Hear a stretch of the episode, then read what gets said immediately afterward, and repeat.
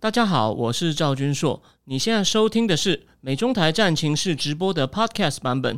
每个礼拜一跟礼拜四晚上八点钟，我都会在 YouTube 上直播，用最口语化的方式，深入分析最新的美中关系与影响台湾的重要国际局势。想要第一时间收看直播，记得在 YouTube 上搜寻并订阅我们的频道“美中台战情室”，也别忘了加入我们的 Telegram 群组。在我们直播与 Podcast 文字区都有连结，可以点进去哦。啊，好的，各位美中台观呃战情室的观众朋友，大家好，欢迎收看今天第一百五十七集，我是赵金硕。那跟各位讲一下，不好意思哦，我我昨天呢，那个因为到的比较晚，那我到的时候才想起来，哎，我这个必须要进来的这个磁这个感应的磁扣呢。既然礼拜一的时候忘了带走了哦，因为礼拜三一直礼拜三一直在下雨哦，礼拜三、礼拜四还在下雨，我都忘了我要来拿。结果我一直到了那个你昨天的大概七点五五十到的时候，我才想起来，所以哦不好意思哦，就就昨天那个延延误了，延误了一天。好，那今天呢，我们那个呃，在讲正题以前呢，我们要来一点点，这不是开场闲聊，讲几件。第一重要的是哦，虽然这个是跟正经智库有关，不过呢，我觉得可以先谈一下哦，因为我觉得这个东西我要讲我要提到的东西呢，还蛮重要的。因为我上一次正经智库的问答时间呢，有三个问题还没有完全回答完哦。有一个人问我说，世界经济的格局哦，再来会怎么样演变呢？那我这个礼拜呢，因为一些理由，而且刚好哦，我就看了两篇文章，一个是哈佛大学的。Kenneth Rogoff，他曾经在二零零一到二零零三当过 IMF 的首席经济学家。哦他的文章就讲说，再来是 The Age of Inflation，就是呢，呃，通膨的年代。然后呢，我还把那个纽约大学那个也算是另外一个末日博士，他的绰号叫做 Cassandra of Washington Square，因为大家知道纽约大学呢，它是 open 的，就是它没有围墙的，是开放的校园。可呢，它的很多建筑物呢是很多校园的建筑是。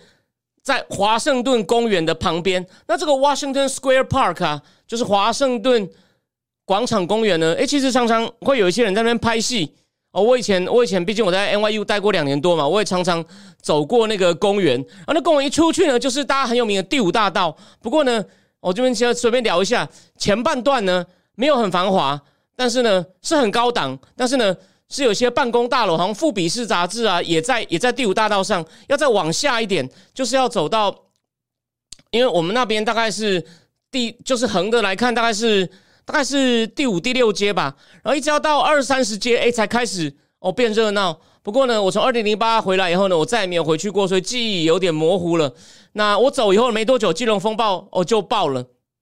好，重点我要我要讲的重点就是，呃的。The Cassandra of Washington Square，纽约大学那个哦，不搞统计哦，不搞数学模型，但是呢，也是研究这种这世界上实际经济政策的那个 Rubini，Nuria Rubini 也出了一本书哦，我看了他的序言哦，他其实经验很丰富，他九八年他其实有加入政府过，然后呢，也常常担任顾问，他有说他在应该是零六在达沃斯论坛呢，就在讲说这个。热钱太多，房房地产有泡沫会出事，好像是零六吧。他说底下直接有人来说啊，你又没用数学模型，你要到经济学界那种对数学的执迷，我到了宗教的程度，就说啊，你不要这么危言耸听嘛。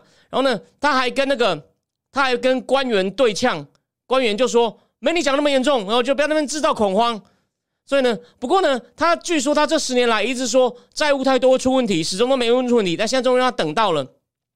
所以我也看了 Rubini 他的新书，我第一章讲他的一些经验，哦，他也在政府里面处处理过这种救援，应该是九八年的时候，美国那个两个诺贝尔经济学奖得主也有份的那个叫长期资本、长期资金管理公司嘛，Long Term Capital 倒掉了，然后还有呢，《金融时报》那个专栏作家土耳其裔的叫 Rana Faruhar，他也写了一篇，就是。自新自由主义之后，After Neoliberalism，副标题叫 All Economics Local，所有的经济都是在地的。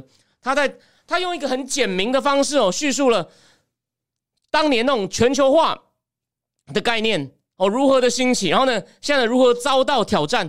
虽然那些东西你看了都懂，可他能写的这么简要哦，又又把那个又把一些你没有想清楚，他写的更清楚，写的非常好。然后再来，世界经济会怎么演变呢？他也提出了一些预测，所以呢。我在下礼拜四，算理论上的讲书，可是我没答完的问题呢。那位那位读者，我那位问问题的人，我猜你应该现在不是在线上，或者你会补看。我跟你讲，不好，下礼拜四呢，我会跟你回答，我会回答。然后呢，至于问我那个 Modern Monetary Theory 现代货币理论的那位呢，我不敢保证我下礼拜四以前有时间把那个现代货币理论完全看完。不过呢，我刚刚讲的 Kenneth Rogoff 那那本。那那篇在 Foreign Affairs 上的 The The Age of Inflation 那边呢，有对现代货币理论做一些批评，我可能到时候简单的讲一下。那最后呢，有一个话题虽然已经过热度，可是呢，谢谢一位读者哦，他写了一篇好长的，在讲那个对于这个詹姆那个上次詹姆斯谢账号被封的一些他相关的一些讨论哦，我会再进一步我回应你。好，那基本上呢，我们第一个话题，我们前面的闲聊就讲到这里。那再来，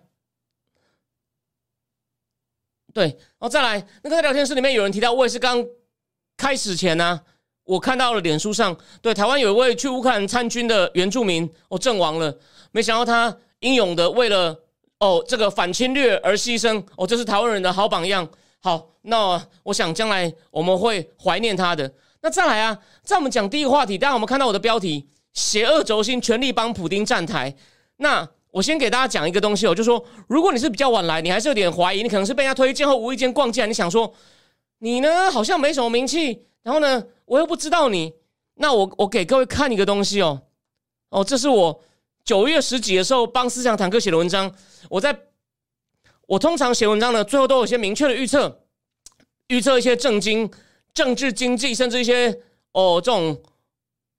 呃，或者是一些不只是政治经济，或者一些外交，甚至一些大事。那我在九月十几讲那个习近平三年首次出国去乌兹别克开完这个上合组织会，也跟普京见过面之后呢，我那篇文章呢写了这个东西，大家可以看一下哦。这是我九月十几写的哦，我写说，我写说。至少呢，中共要撑住俄罗斯，让整个西欧保持在高度不确定的不安混乱状态中，让美国也必须把焦点放在北约而法，如美国宣称的要政策亚太为中心。即使中共无法公开提供军援给俄罗斯，恐怕台面下又开始有所动作，或是透过北韩、伊朗等盟友进行。哎，目前这个情况看起来呢，好像就已经在发生了嘛。所以呢，我们今天第一个题目呢。我们先来看一下北韩干了什么，因为他干的事情太多了，我没有办法用口述的告诉你，所以我给大家看一下这个图。你看，十一月二号，十月二号做了他十月二号做了多少事情？你看这边就列出七个，还其中第二个呢，其中有一个呢还射过了向日本射过两个飞弹，然后日本赶快出来抗议。他在十一月二号呢就错了七件事情，昨天早上呢，昨天呢又做了三次。又做了三次这种各种飞弹发射，你看有些是往海里面发射火炮，哦，有一些发射比较远的飞弹。但总而言之呢，如果加上昨天的哦，十月三号，总共今年已经三十六次了，破了他祖父的记录了。然后大家也看到今天有个最新的消息嘛？今天最新的消息是什么呢？那个北韩的战机算是很老旧的，基本上像博物馆的这种米米格机呢，好像有。八十架被他八十架次升空，所以美韩呢就大概出动了一百五十架次去跟他对峙，也不能说我不确定是不是拦截了，但重点就是你看他的那个空军博物馆也出来，你想他如果真的硬打那些像博物馆的东西，能够斗得过美国提供给南韩的最先进的战机吗？当然斗不过。可是呢，他为什么要这样子？他就要让区域情势很紧张嘛。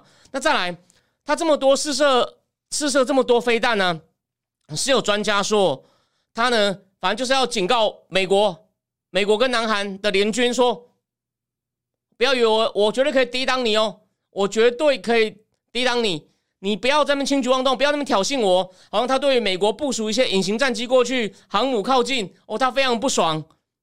然后呢，可是重点来了，可是重点来了，我认为他最大的目的呢，就是要就是我刚我的文章九月十几写的嘛，他要制造一种。哦，区域紧张的情势，哦，让美国让美国没有办法专心，就说他中共希望美国把重心放在乌克兰，可是呢，哦，不要不要顾到亚太，他可以搞事情，可是呢，在乌克兰那边呢，普丁就有点打不下去了嘛。你看现在连最新的消息是，连那个海港边的大城，哦，靠近黑海大城 k e r s o n 乌克兰可能都快要拿下来了，这普丁需要人家帮忙啊。那中共自己不敢直接出来啊，直接出来他可能遇到制裁啊。哎，制裁的问题，我们等一下跟接今天第二个话题，德国总理访问中共有关系，我们等一下再细谈。说他只好干嘛？叫这些小弟出来闹啊，让美国一下不知道看这里，一下看哪里。那只要就说，就算实际上他对乌克兰的军援哦援助没有减少，可是呢，对国防部最高层哦，他只要他只要顾两面呢，大家顾两面哦，分散精力呢，这就是他哦初步的目的。而且呢，大家不要忘了，今天已经十一月四号喽，拜习 G 二零 G 二零要见面喽。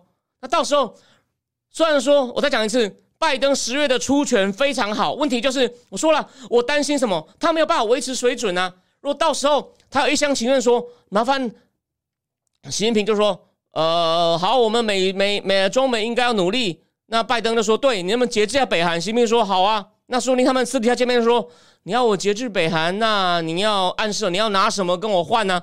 我就是他的目的啊！而且你看哦，还不止哦，这个就跟跟第二个话题有关，习近平还可以暗示啊。你看，德国又来求我了。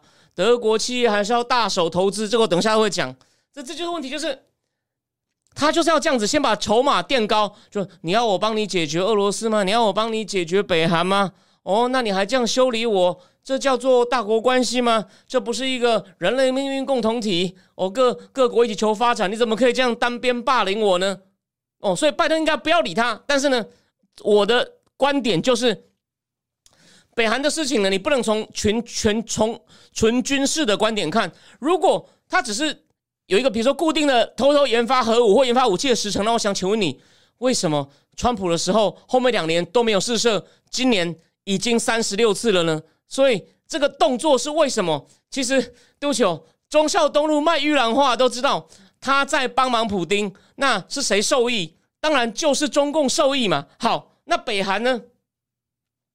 北韩只是其中一个哦。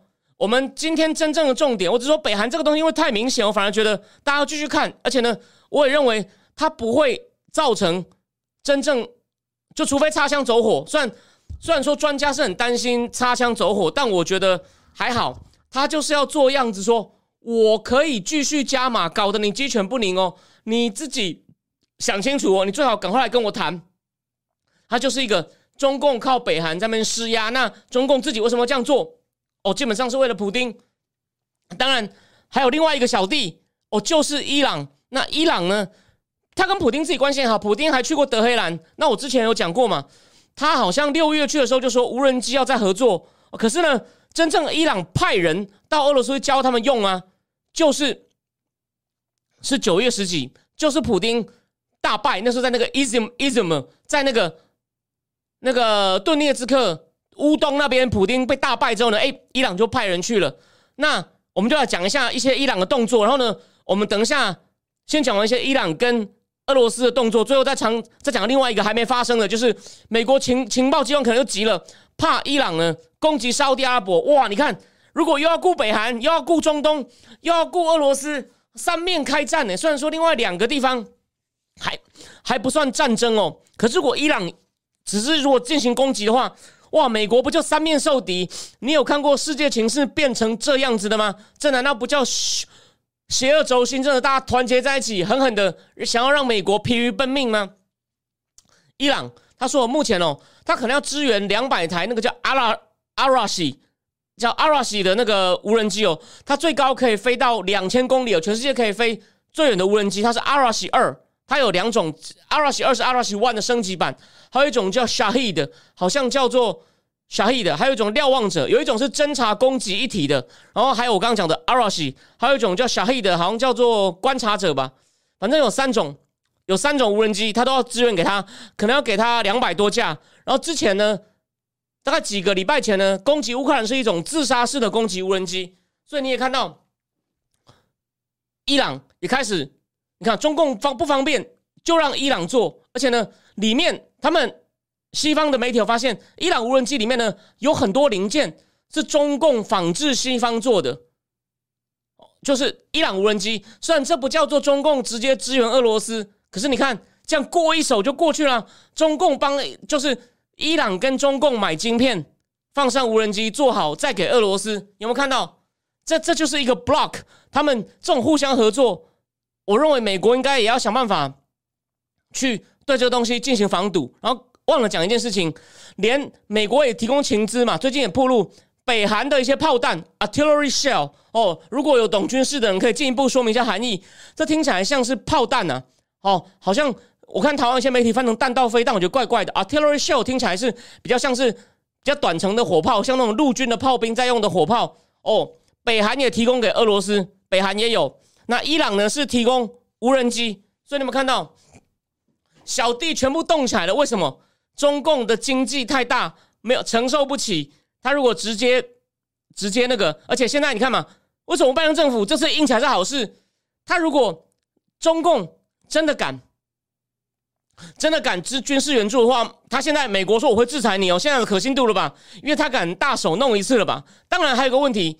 美国如果制裁的话，其他国家能不能跟上呢？这跟我们后面德国、德国、德国有这个种跟美国一起跟上吗？其实你等下听我讲完第二阶段德国，你可能会有点怀疑哦。不过至少美国的决心，我现在也不会那么这样嘲笑拜登了。他狠过一次哦，可信度就会增加。好，那最后呢，我们来讲一个最大的问题哦。我我刚刚已经帮大家讲了一些，你看这种情况就是小弟都在那边出钱出力了。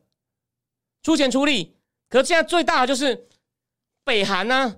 北韩在这边，我觉得在东亚，它会造成区域紧张、情势不安，甚至呢也有可能误射对南韩。它对南韩的确是有些武装冲突，我记不记得有时候会炮击南韩的岛，还有以前那个天安舰，南韩的天安舰真的被北韩击沉。所以呢，那边他这样子呢，已经会造成蛮大心理压力，因为他必要的时候，他不像台海哦，台海真的是已经七十年没有过战争了。北韩南北韩情况不一样，它真的有可能擦枪走火到造成人员伤亡，或真的有火炮会落在你的土地上。所以北韩那边呢，他某种上已经初步达到目的，就是让美国南韩很紧张，疲于奔命。所以美国南韩呢也延长他们的演习嘛，那个演习叫 Vigilant Storm。好，再来，伊朗，美国情资发现他可能会攻打沙特阿拉伯。哎，这个情资呢？有没有可能？第一，美国的情报很准嘛，所以我们我们对拜登政府的决策能力、跟他的判断能力，还有他的核心战略，比如说，就像我上我上礼拜一讲的，他的国防战略报告啊，大方向是对的，可是呢，内容很空洞，你就会怀疑他到底有没有意志，你到底有没有准备好？可是美国的情报机关就中层机关，美国实力还是没有问题的，所以他一直说普京会打情资很准嘛。那这次为什么？所以除了美国情报机关我们可以相信他的情报所有能力以外呢，另外一个帮他提醒一下哦，二零一九。哦，那时候世界还没有疫情之前呢，他就攻击了沙特炼油厂，不是一天那个那个那个什么，就油价呢大涨百分之二十吗？这有前科，他就攻击沙特阿拉伯很大的炼油厂哦，主要在东部，沙特阿拉伯的油呢主要在东部那边呢是什叶派的人占据的，所以他们也受到这种沙特阿拉伯主流王室这种桑逊尼派呢基本上的迫害跟歧视。当然，这不是今天主要的话题。伊朗他绝对有前科，他现在。为什么要这样攻击呢？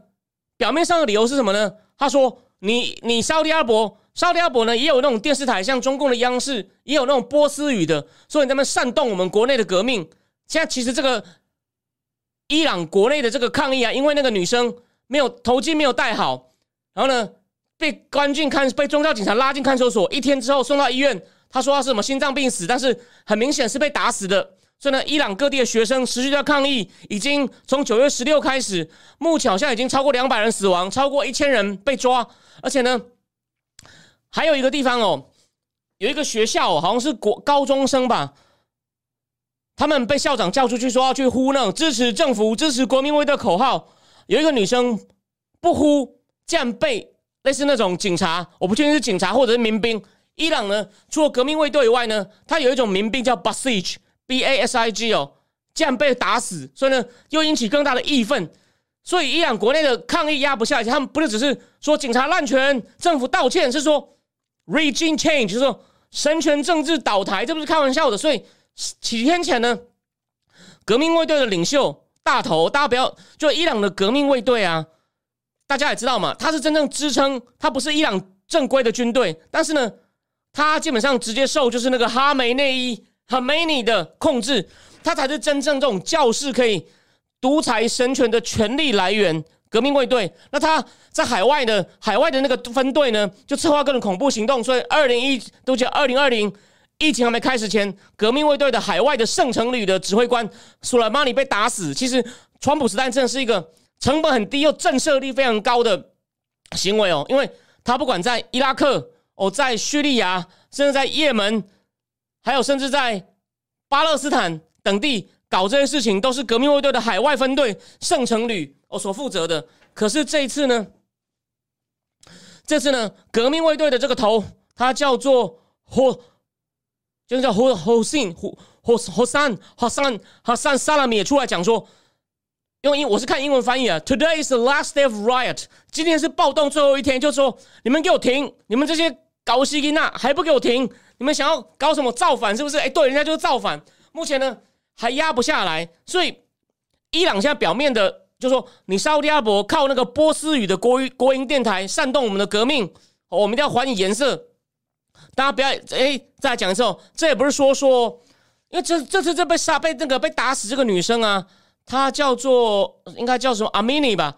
她其实是库德族的，他是库德族的，所以呢，库德那边抗议的也很凶。那伊朗的库德族呢？也有得到伊拉克那边的库德族哦，伊拉克那边的库德族在他们那边有，他们有自己的首都，这个自治区叫 Abriel 嘛。我有个朋友就是八旗的编辑，还去那边拜访过。因为不是有个库德人叫应该叫许绍德吧？他在台湾念书，还出了书。哎，有兴趣的人可以去看一下。可重点来了，伊朗的库德族得到伊拉克库德族一些支援哦，所以他们这次呢，伊朗也觉得靠你伊拉克的库德族也有搞鬼。他九月的时候呢，大概九月底的时候呢，就有。去用飞弹，应该是我不确定，反正就炮击或无人机去攻击在伊拉克的库德自治区的三个那种库德民兵的训练基地，虽然他也做到了。那美国情资就觉得伊朗这可能会对沙特阿伯还有哦沙特阿伯还有那个那个伊拉克的那个库 Abril 库德族的行政中心，也就库德族的首都呢，在进行攻击。那他没有说规模多大，但。那种攻击并不是说发兵过去啊，这个年代基本上都是靠无人机啊，或者飞弹攻击。就二零一九，他攻击沙特阿拉伯的炼油厂一样，那目的有两个嘛，还是老话，帮普丁啊。所以你第二也可以帮自己国内解围，说我们我们处于战争状态，所以呢，我们要限制你的权利，哦，不可以游行。哦，谢谢有人提醒我是许善德。对，然后呢，所以你就可以看到，基本上一定。我们可以八成，虽然说实际上习近平跟普京九月在乌兹别克谈了什么，我们不知道。可是呢，有没有看到一招一招来嘛？只要普京撑不下去，小弟就开始出来帮忙哦，就要让美国疲于奔命。想看，如果伊朗、北韩全部动起来，再加上普京在俄罗斯的做法，就在我讲一次。美国可能就要一次顾三个战场，这个史上没有出现过的好吗？而且呢，有没有一点第三次世界大战的味道？真的一个邪恶轴心成型。然后谢谢刚刚聊天室有人提醒我，他叫许善德哦，对对，我刚刚讲错一个字。然后那个又那个有一位高手连友提醒我们，对，以色列纳坦雅胡又回来了。所以情势有纳雅胡是不死老狐狸，他的确在以色列当总理的时间之长哦，就跟当年英国铁娘子一样。所以呢。以色当然，现在这个纳坦雅胡回来可能会对伊朗有贺主作用，帮哦。再提一点题外话哦，当初美奥巴马在跟伊朗偷偷谈核协议的时候呢，以色列的莫萨德当然不是吃素，早就监监听到了，就赶快提供情资给美国说，哦，我们知道了，最好不要再谈哦，不要跟这种恶魔妥协哦。所以这件事很值得讲一下哦。当初这个伊朗核协议就跟后来对王储的。就是美国对沙特阿拉伯两党对王储的态度一样，是美国两党政治里面非常大的分裂元素。我们这边值得讲一下。第一，后来这个和谐一定要过以后，美国气到啊，把纳坦雅胡请来美国国会演讲。他在演讲他就大骂这个协议。你请一个外国元首来批评自己总统啊，在美国历史上啊，好像是空前绝后的共和党。然后呢，共和党的时候还说我们会想办法把这个协议废掉。哦，好像以 Mark Rubio 为首。那而且奥巴马当初呢，他为了要让这个协议过呢，但那是他第二任里面最第一任就是奥巴马 Care 国内内政，第二任他认为他最自豪，他要留下那种名留青史的政绩，就是呢，我跟伊朗打开和解的大门，让中东变得更平衡，不要只是跟单压沙特阿拉伯那边，沙特阿拉伯跟以色列那边，他呢甚至恐吓一些民主党的那种亲亲亲以色列议员说，不要阻挡你，如果你如果阻挡，你如果敢挡这个伊朗核协议呢，你就是支持战争。一些民主党议员都很气，说你搞什么？据说他们还监听一些那种支持以色列的人，就提醒他们不要搞鬼。啊，不管人家怎么质疑这个协议的，就是不一定有用。反正奥巴马政府的专家就出来讲一些那种技术性问题，把它回避掉，说你不懂啦，我们就是有办法了。但川普就不吃这套，说没有看到这么糟的地哦，你只是把它那个纯度比较低的铀哦，不要他规定以色列在国内不能炼纯度太低的铀，如果已经练好的，就要移到别的国家去保管。那他只要真的想，他随时可以把国内那些纯度非常非常低的铀练。只要练超过二十以上呢，要再往上练就会变很快。反正练到武器好像要九十几趴嘛，大概是这样子。所以他只是呢，把以色列能够发展出可以弄来弄当核武的那个铀呢，用那个离心机啊，时间呢大概延缓，他把它移到国外去。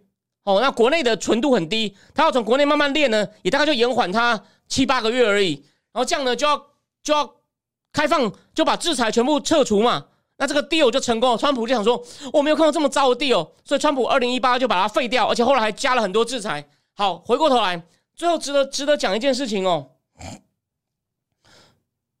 最后值得讲一件事情哦，那个 又来了一个他化名的五毛，说我口才这么好，可惜没人听。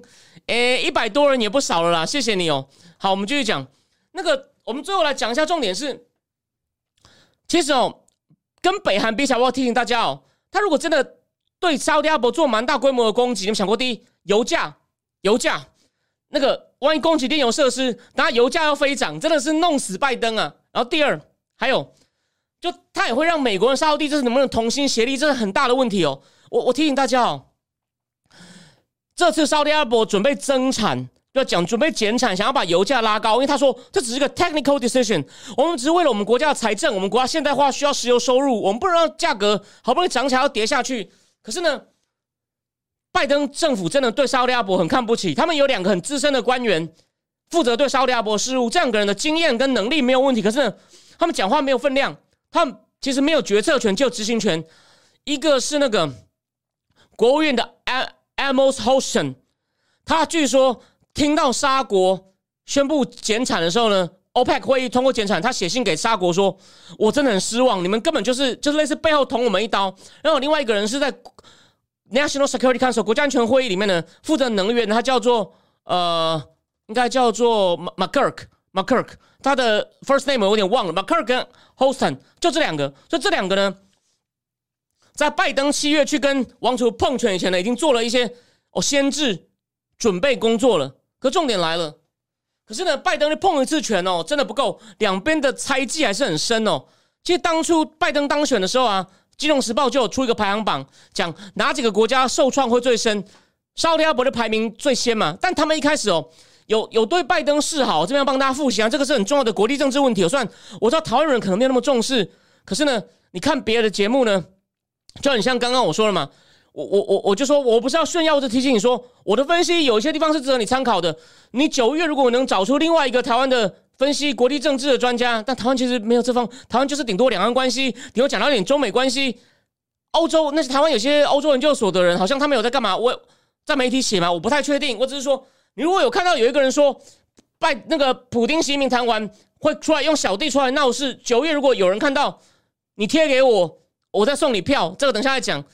就有一部很好的电影，但我们先不要打岔。重点来了，先不要为了我想要再送大家一部看一部除了《流氓沟十五号》以外，还有另一部很棒的电影。哦，这个等下来讲。回过头来，我要讲的重点是什么？王储那时候他们有做两三个动作，对拜登示好。他放了一个非常有名的抗就争取女权的一个女生，她叫做什么？L 开头叫 Hot Hotcha，我也不太会念啊，那种阿拉伯文，那很有名。那个你去 Google，我我回去也许我等下贴在群组里面。他放了一个已经得到全世界声援的女权分子，放了两个沙地，就是双重国籍的沙地，就是等于是沙特阿拉伯沙裔美人或美裔杀人，我不确定。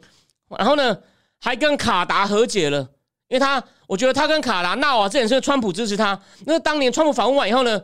他不但把第一王储废掉，让王让现在的王储顶上，还开始呢封锁制裁卡达。他就把跟卡达和解，他觉得拜登政府不喜欢他这样子闹，川普有点盲目挺他，这我同意。结果拜登上台以后呢，拜登上拜登上哦，拜登上台以后呢，他吓到了。第一，不是公布美国又是公布美国情资吗？说就是你王储指使干掉那个进土耳其沙地领事馆的卡修吉，还剁下他的手指，因为他们要那个他们的那个 death squad 就是暗杀队，为了要证明给王叔看，我们任务达成都要切下来那个他们暗杀对象的手指。第二，川普时代不是把也门内战哦那个伊朗支持的青年军叫 Houthis。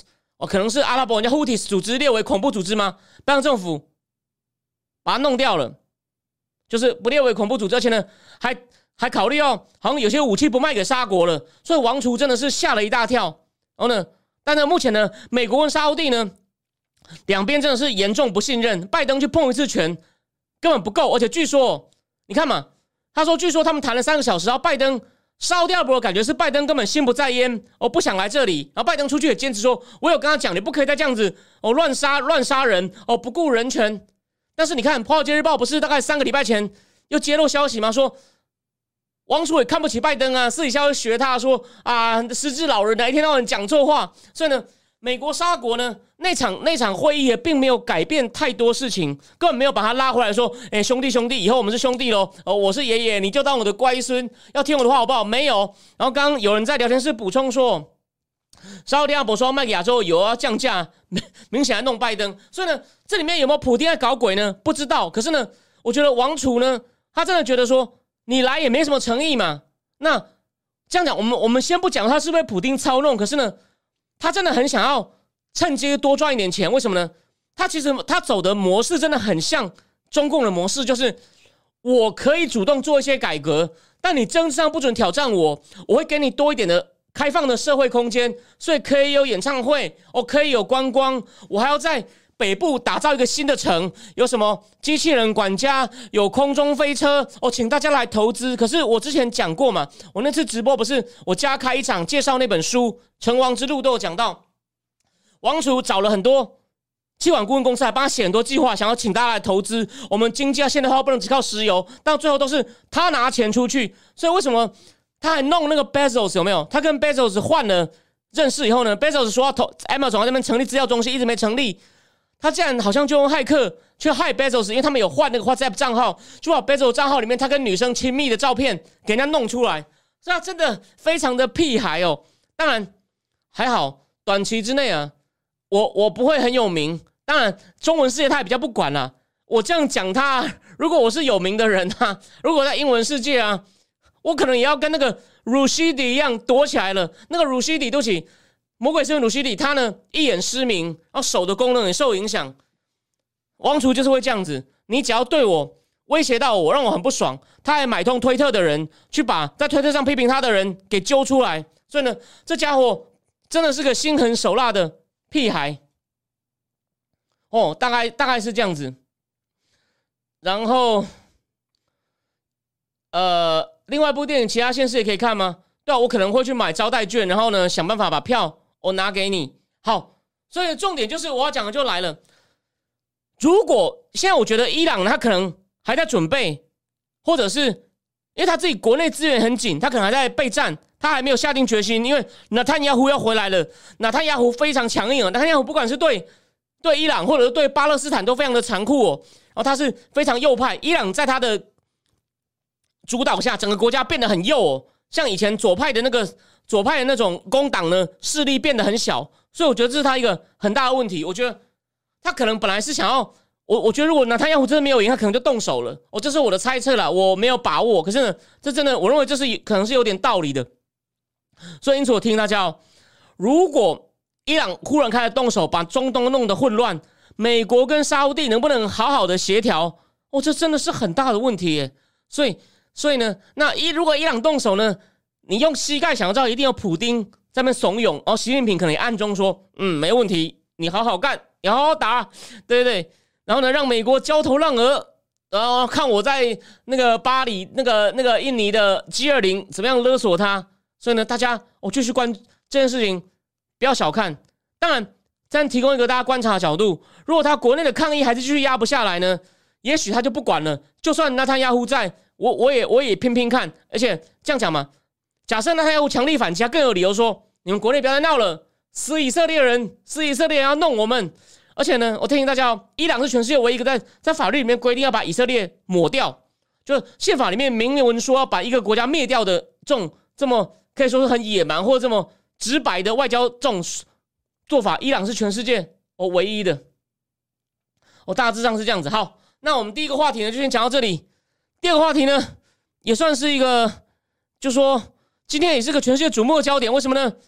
疫情之后，世界上主要大国终于有个元首。我去了北京了，而且就在习近平刚刚，大家知道他现在变习地了嘛？哦，那这边讲个题外话哦，台湾激进这次可能不会选的很好，因为看到有些内部民调领先的不多。哦，台湾激进呢，他真的，他有当然有他的一些问题啊。现在有一个粉砖专门在靠背他，不过呢，无论台湾激进在唤起大家，台湾就他党很小，他格局其实蛮大的。虽然他目前因为台湾的立委选制，他很难选上立委。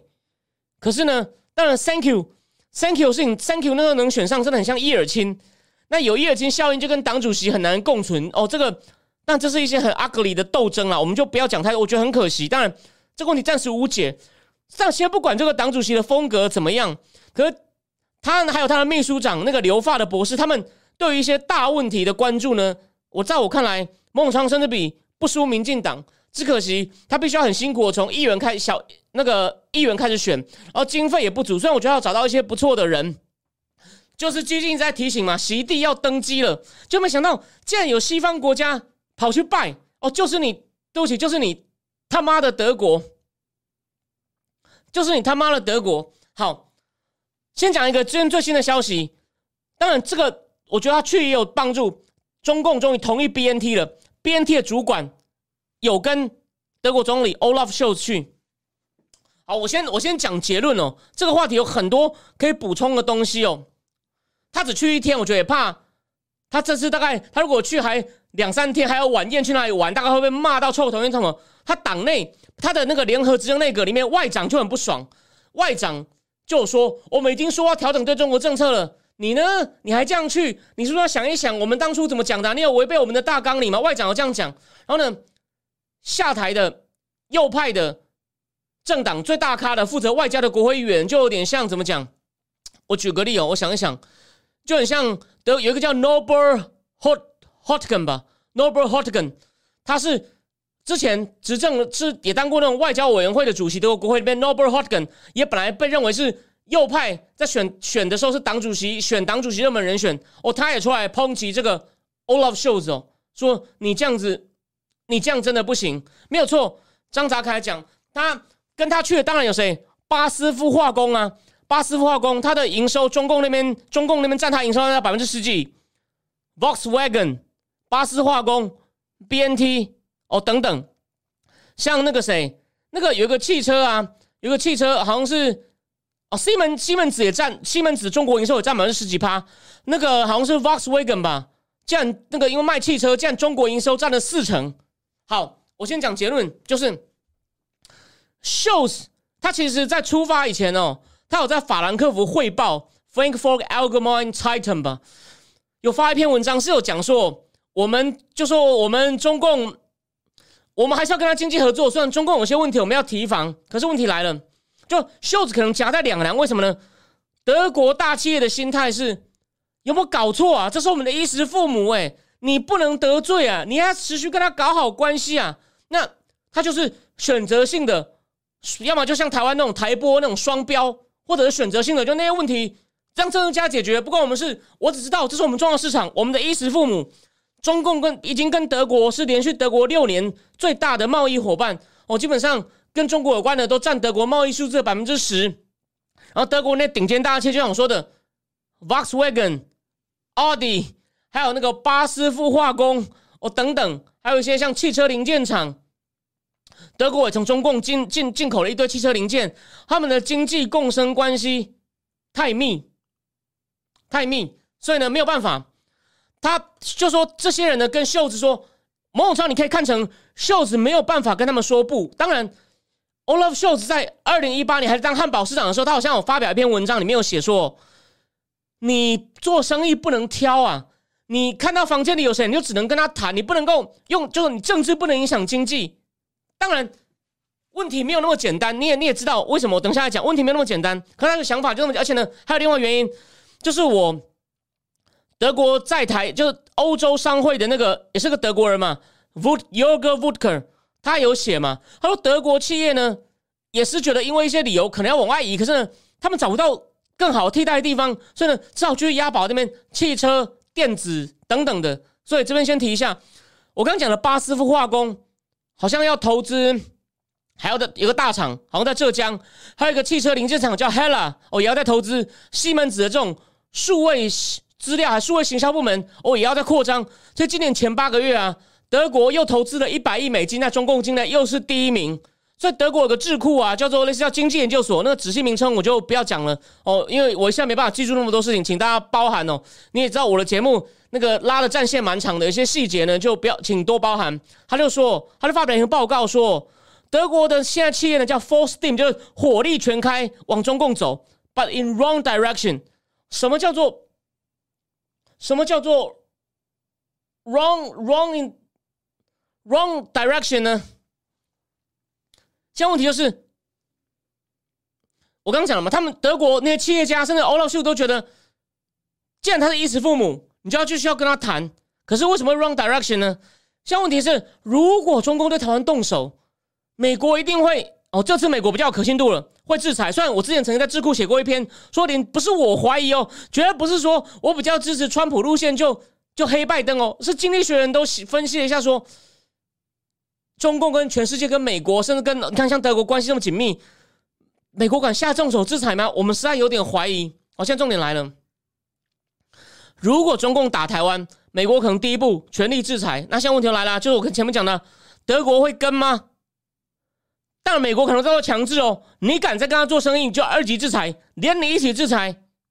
可是到时候德国会不会在那喊们豁免呢？就很像现在他们在欧洲联手对普丁已经使出八轮制裁。可是呢，有时候匈牙利或怎么样就可以得到豁免，说我们情况不同，会不会德国到时候在那边扯后腿啊？你看，他说你要害我马上死掉吗？那么大企业都要撤吗？哦，对，所以刚刚那个外长，那个绿党那个 Bearbock 就说，我们现在啊还这样子一股脑去拜人家，说要深化经济合作，尽管我们有些立场的差异，这是德国说法，德国去跟习近平，我们尽管我们立场差异，我们还是要深化经济合作。那这个 Bearbock 就就开炮了，说。你这样子，难道到时候出什么事情，我们被制裁了，或到时候来不及跑了，现在都没有准备撤出？难道到时候我们要拿花纳税的钱，拿出几百亿甚至几千亿欧元来补偿这些大公司吗？这就是问题啊！这个就是，所以这个真的是，就他们就没有在未雨绸缪。当然，这全部嘛，帮大家补充，大企业真的没有，因为大企业太大了。他在中共陷太深了，他找不到替代方案，他只好继续留着。虽然德国那个欧洲商会的人有说德国人在跑在 run，谢谢。刚刚聊天室有人说有一位那个墙内的连观众呢已经逃出轮旋期了，非常恭喜你。就像刚刚现在张杂凯的人是讲的，德国切跟中共陷陷得太深，他大的跑不了，可是小的小的已经开始在移了，或者觉得这样下去不行，所以呢。我还是有一些进展的，就德国的小企业觉得，就德国小企业，但是呢，德国企业也不是笨蛋哦，但他们就像吸毒一样戒不掉了。德国企业也知道，在中共境内呢，中共在扶敌本地的人，他们也面临一些知识产权被偷窃，面临国家补贴，面临不公平竞争。德国企业也知道生意越来越难做，再加上习近平这种倾向，哦，他都要自力自力更生啊。对，就像你德国企业自己赖着不走，但习近平怕到时候。美国下令了，直接把你废掉，那，那你对我也没有用啊，所以我还是要扶持自己啊。到时候你把图纸工程师火速载走怎么办？在美国下令下，也许你跟美国吵架说你不可以这样，但你还是屈服了，那我怎么办？所以呢，我要自力更生啊。所以德国现在这样搞哦，真的是再补充一点，汉堡港、中远集团，他要把某几个码头 terminal 的。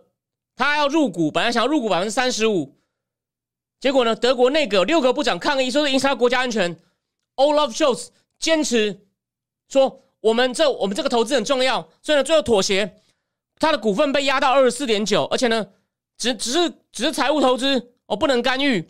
但是中远集团呢，在欧洲已经投资好几个港，包括希腊那时候最惨的时候，投资希腊那个叫做什么什么 F 比比尔雷斯港，比尔雷斯港那个那本书哦，在有本书的房间里的大人里面有讲到这件事情，很好笑。那个希腊的财长，他虽然左派，他就说我们那时候需要钱，我需要人家来买我们的，我们要卖一些国有财产来还债。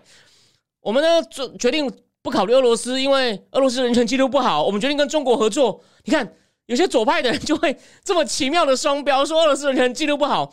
虽然二零零八的时候呢，那个在零九一零，还是胡锦涛时代，胡锦涛时代的人权记录比习近平好，但跟俄罗斯比，我真的不觉得会有比较好。所以，那种有些左派真的是很夸张，会这么自圆其说，哦，自我欺骗。等一下。哦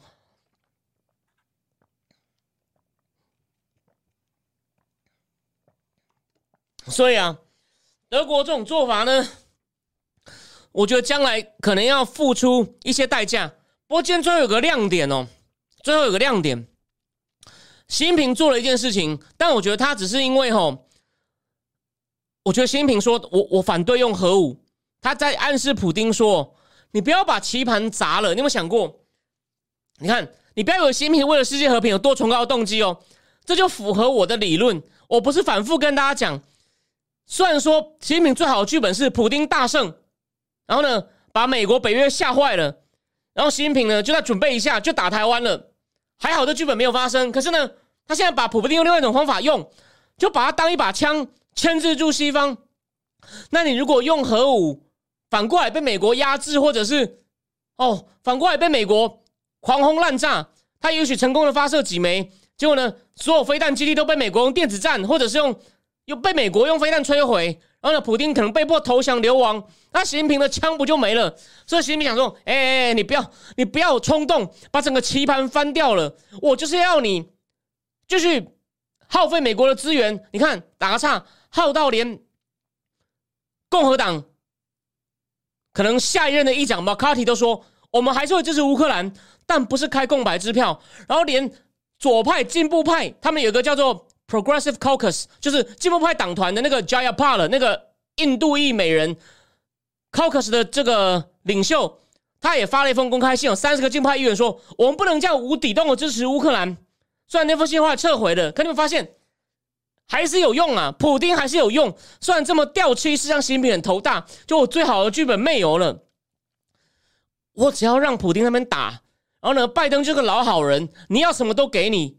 你看嘛，现在美国左边右边都想说这样不行，可以帮，可是呢要有限度，不然我们资源都被你耗光。我在听你是大概几个礼拜，大概十大概两三个礼拜前，《华尔街日报》都有讲说，你要给乌克兰弹药可以，你要赶快加码生产，你要留一些，你要有储备好。为什么？你要留给台湾呐？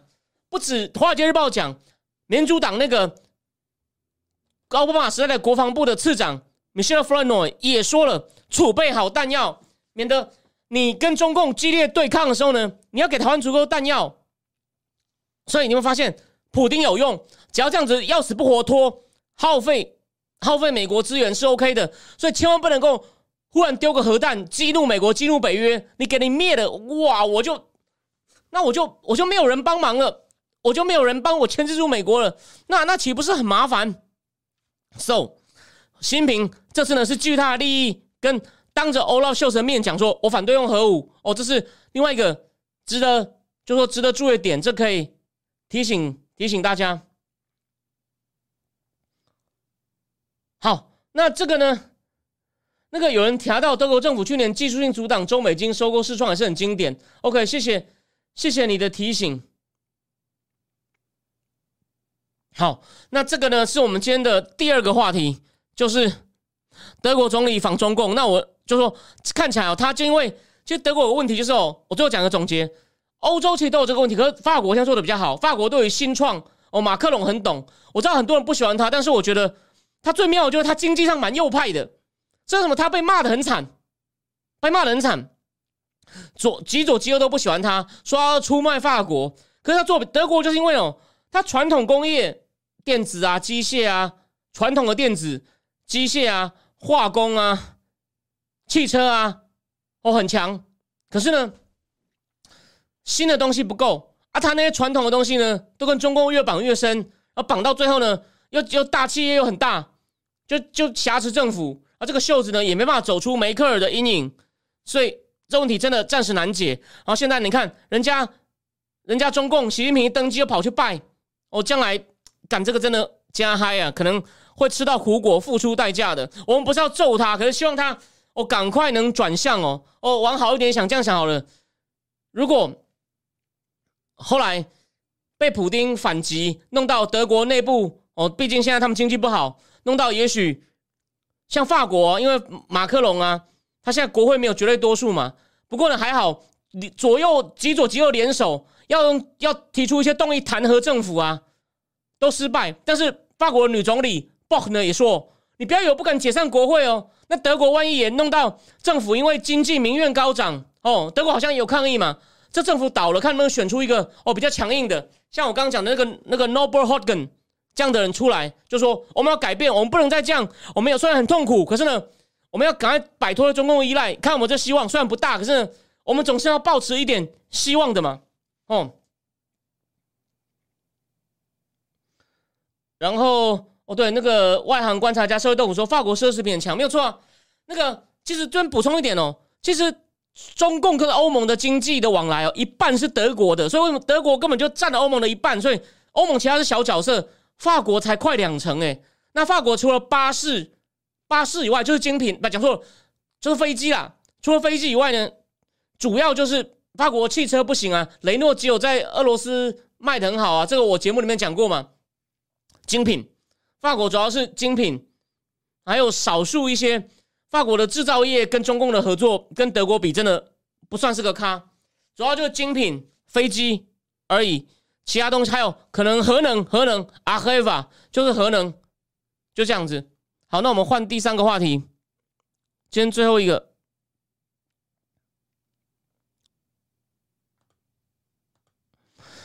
大家有没有注意到，我们今天晚了一天反而有好事，这是无意间误打误撞，因为呢有很多新的发展。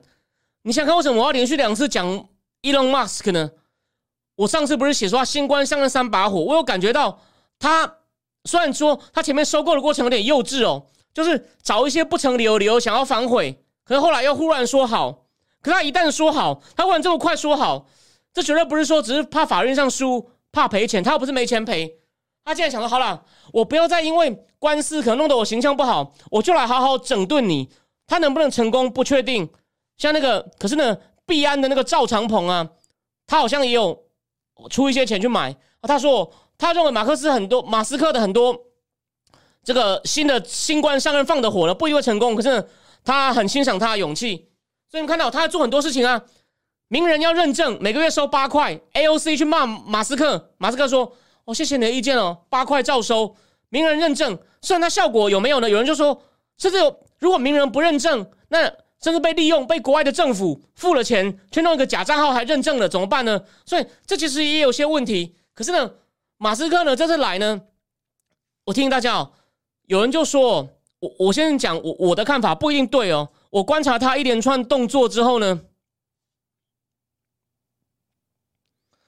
呃，哎，有人问我说，今年巩固了讲的消息有啊，被一个女生得啦，一个女生啊，但她名字我真的忘了，我现在没办法记那么多事情。一个女生今年得奖的是女生，对不起聊天室有人讲，聊天室有人讲，巩固了法国那个叫空库空库文学奖刚公布，哦，是一个女生。好，有人问我，等一下贴在那个 Telegram 群组，麻烦你去加一下好不好？好，我继续讲哦。马斯克呢，我认为他是觉得推特是个烂摊子啊，他的营收只有好像 Amazon 的二十分之一，脸书的五分之一。然后呢，他虽然有很多意见领袖说他还是有价值，可是呢。广告收入太少，为什么啊？很多右派的都不用了，你就变成一个很偏的原地，因为另外派的人常常会被禁言下架 shadow ban。那马斯克觉得这样实在没道理。然后呢，员工呢可能有很强政治倾向，甚至还打混，写扣的能力也不行，放假太多，所以呢，他现在他在一个礼拜内全力出手，他认为他商业模式有问题，说我们要认证。要让那个有花钱的人呢，上市可以上传一些影片。有人说，那可能是可以上传一些情色影片，而且赚钱。不管怎么样，他就认为你盈利模式也有问题。那现在呢，我让它变得更公正，就是要把饼做大，我要把这个池子变大。我认为他中心思想是这样子。然后呢，你们这群有点左派同温层里面的各种问题呢，我要用最快的方式做切除，而且呢，重点是我不是光实现政治理想哦，它是要变得是对左右派都公平哦，因为你们左派太偏了。这个我当初他一一宣布要收购我的节目，就马上提醒，我就说了嘛，他是要让它变成一个公正、真正发挥，而不是偏向哪一边，因为这种东西，某种程度它是社会公器，当然它应不应该受政府管制，这是大问题哦。米拉有有一定有很精彩意见，但我现在没办法。很仔细的 rephrase 他的意见，可是呢，你现在变得那么偏，然后呢，变得商业盈利模式呢也不太行。那这样啊，这个东西虽然说靠着，因为全世界的，就我看到只要会写英文的意见领袖，西方世界就算不写英文的，真的都在上面，所以它还有一些价值。可是你就要让它变成这样，对右派很不公平。然后呢？饼越做有点在越做越小吗？然后工程师很安逸吗？到底我们在写扣都不知道，所以不行。他现在规定以后不可以每个礼拜有一天可以自己休假，哦，每个每个月那个什么全公司休假日哦也取消，远端工作也取消。大家把 code 交出来检验，虽然他从特斯拉带来工程师到底懂不懂这种 Python 的 code，他说不确定，说他可能弄巧成拙。他真的每每一关哦每一关都在弄哦，每一关，而且呢还有。到底 content moderation 到底怎么样审查言论呢？那个他说他现在放松限制哦。然后之前呢，他们只要觉得这账号有问题，可以把它禁掉、封掉的权限呢，大概有两百人有。他现在缩到剩十几个人有咯。所以他就是觉得说你们之前这样太偏了。所以他表面上说我要等到成立一个委员会，大家重新定出标准，我再来考虑。后 No，现在呢，只要那种。犯了一些很轻的罪，或者是根本不明原因被禁的人，现在全部都基本上解禁，就是要公平，不可以不可以这样一面倒。虽然他这样这个政策变了以后呢，好像那种叫人家什么叫人家你哥你哥你哥，你知道懂我意思吗？叫人家你哥的那种不雅不雅的词，好像一下子加了好多倍。有些机构有研究出来，哎，可是问题现在就来了。我们现在讲一个比较大的问题，虽然我不是法律专家，哦，这是我的意见，我不同意或者觉得我讲错的，随时更正我。问问题就是。问题就是，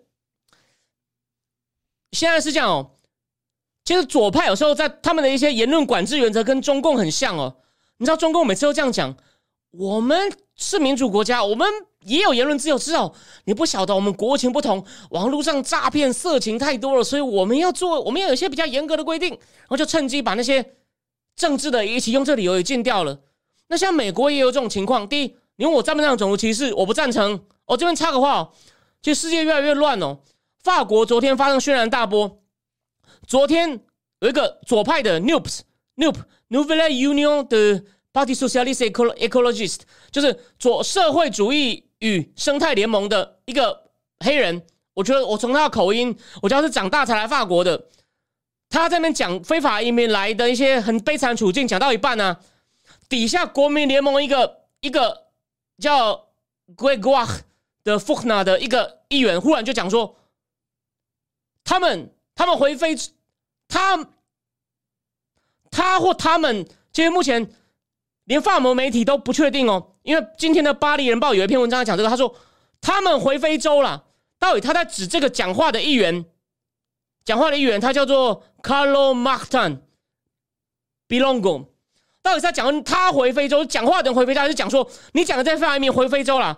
他一讲，左派议员全部跳起来说：“搞什么？搞什么？你怎么可以讲那种种族歧视的语言？”那个女的议长应该是犹太亚裔了，就只好宣布议事暂停。所以我的意思是说，我的意思是说，现在大家都主张啊，要对这个国民议会的议员呢执行执行最严重的制裁。哦，那现在现在问题来了，现在问题来了。现在我当然同意，我我认为哦，这样讲好了，他们那些禁言的标准啊，是不是都太反映左派？太反映左派？问题在这里。所以马克思、马斯克，对不起，Elon Musk 就想要就想要去改变这个现象。你不能够就他们现在就做这种 content moderation 的人哦，都太左边。那有些东西，我就说，但具体的界限。就算是现在，连那些《华盛顿邮报》批评马斯克的也说，这界限很难抓。可是我要提他一个问题：有时候有些言论虽然很没水准，但那不是你禁他的理由。但，这我刚讲这个概念，怎么样去变成可操作，只要问一些传播学者或者专业的研究言论自由的法律学者。可是我要强调一次，推特最大问题就是右派有些东西真的我也觉得没水准。可是呢，右派的只要没水准就被禁，可能很可能是左派的没水准就没有被禁。所以呢，他那边变得有点偏了。当然，那右派东西真的是不好。所以呢，马斯克这样一弄呢，奥迪还有什么一个叫 General Will General Mill 食品大厂，奥迪好像还有什么德国第二大奥迪，还有好像是 Benz 吧。还有连那个罗黑亚了，就是欧莱雅都开始撤广告。他们说我们不想跟一个网络上有那么多没水准的言论哦，仇恨、煽动种族情绪的或反犹太的言论弄在一起，这损伤我们的事业形象。所以短期内呢，马斯克是有一些挑战的。像比如说，他希望能增能让推特快速盈利，要增加广告收入，增加认证收入。他说他可能要有一千九百万个名人都付给他每月八块美金。哦，他才可能够盈利，而且你看，他还不还不在拼命开源节流吗？他现在还想要一年省下十亿美金的这种叫 infrastructure 的那种，就是比如说伺服器的维护啊，就他们花在维护网站的那个费用，他希望每天呢能够省一百万到三百万美金，哦，一年呢可以省十亿美金。有人就说他这样会搞到啊，有大事的时候呢，这个网站因为火力伺服器不够强，可能会弄到宕机哦。但你看马克思克呢？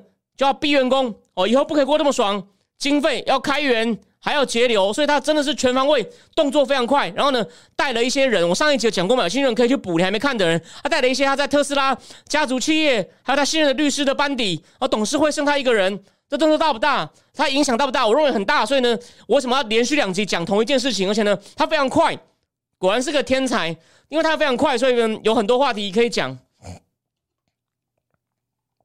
好，谢谢 Jelly Cool 就说，好，那广告上走了，还有别的，所以呢，我也觉就我的观点就是，这是短期的阵痛，长期呢，在我看来，长期在我看来可以的，就是他只要把它整顿好了，变公平了，那就那就 OK 啦，或者是就记得再讲一件事，你习惯推特没有那些你不舒服的言论，那有一些太过头的，是该禁掉，I agree，可是呢，有一些他只是没你，你不能够完全。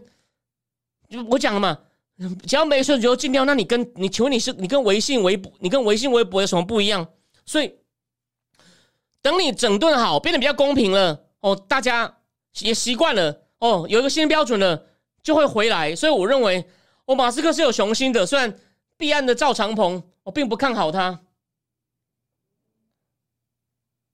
OK，那个 Card 阿阿弗拉斯阿弗拉阿阿阿弗拉萨。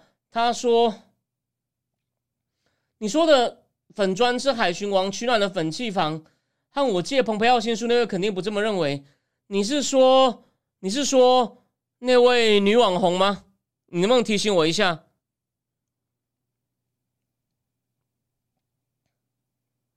然后 M Y L 说：“马斯克很不爽民主党支持乌克兰，对他来说最好世界局势是克罗米亚归俄罗斯，台湾归中国。我觉得他只是拿言论自由当挡箭牌。”呃。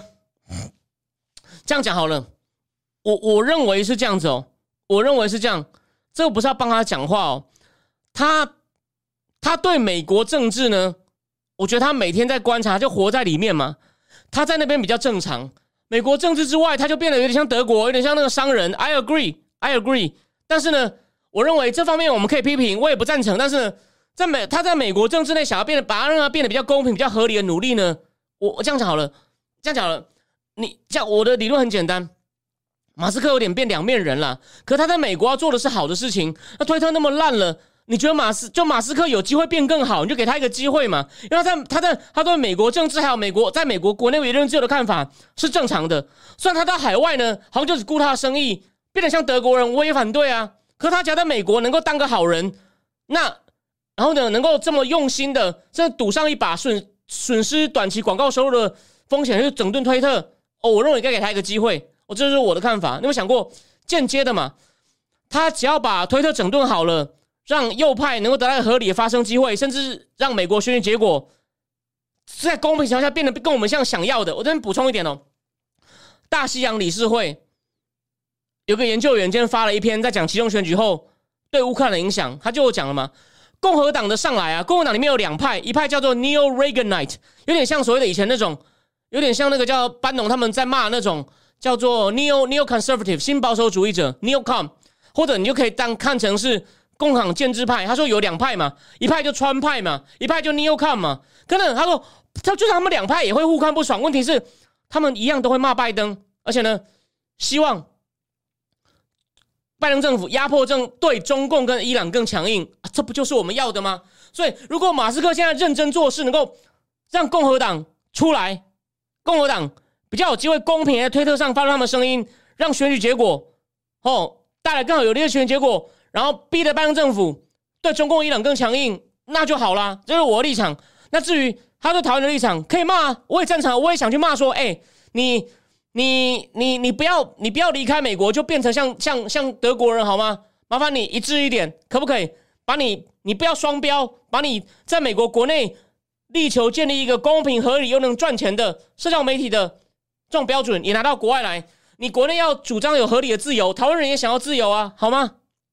哦，这是这是我的看法。因为我觉得他他虽然是天才，智商那么高，可是我真的认为他对国际政治 又不是又不是我，对不对？又不是其他，你不能就他他没有那么他没有想那么多啦，我觉得。呃，张泽凯说，马斯克对西方以外的看法，就按照传统媒体报道反反映，很多传统外媒都没有分清台湾中国差异，更别说他。I agree 啊，我觉得他有一部分是因为无知，然后呢，他只想到，对吧？反正他就是不希望影响到他在上海那个超大的哦车厂了。哦，这是这是我这是我的看法。哦，反正哦供大家参考。OK，不知不觉九月九点九点九点六分九点零六分了，讲几件事情。下礼拜一当然是。以谈美国金融选举最后大预测为主，然后第二下礼拜四下礼拜四的付费直播哦，讲那本新书《Chip Wall》，我周末要在家里加班。第二不好意思哦，还有两个问题没回答到的，有关世界经济重整的，下礼拜四会回答。然后礼拜下周，但我在看《Chip Wall》以前，会先在上政治智库上线一篇文章，这篇文章呢是一个智库的短报告，题目很重要，关于。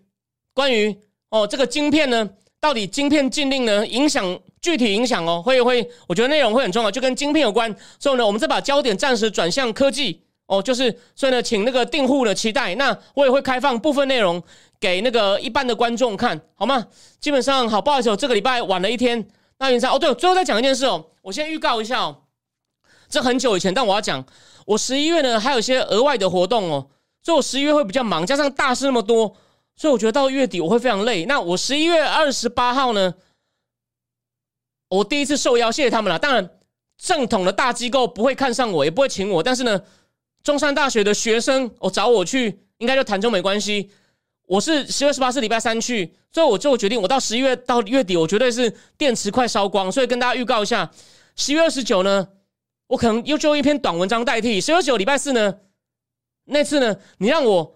中间可能在南部留久一点，好不好？那次就停一次，好吗？我先预告一次，十一月二十九会停一次哦，因为十一月再来，因为我我还有我除了中山大学外，我还有另外一个地方活动。为什么呢？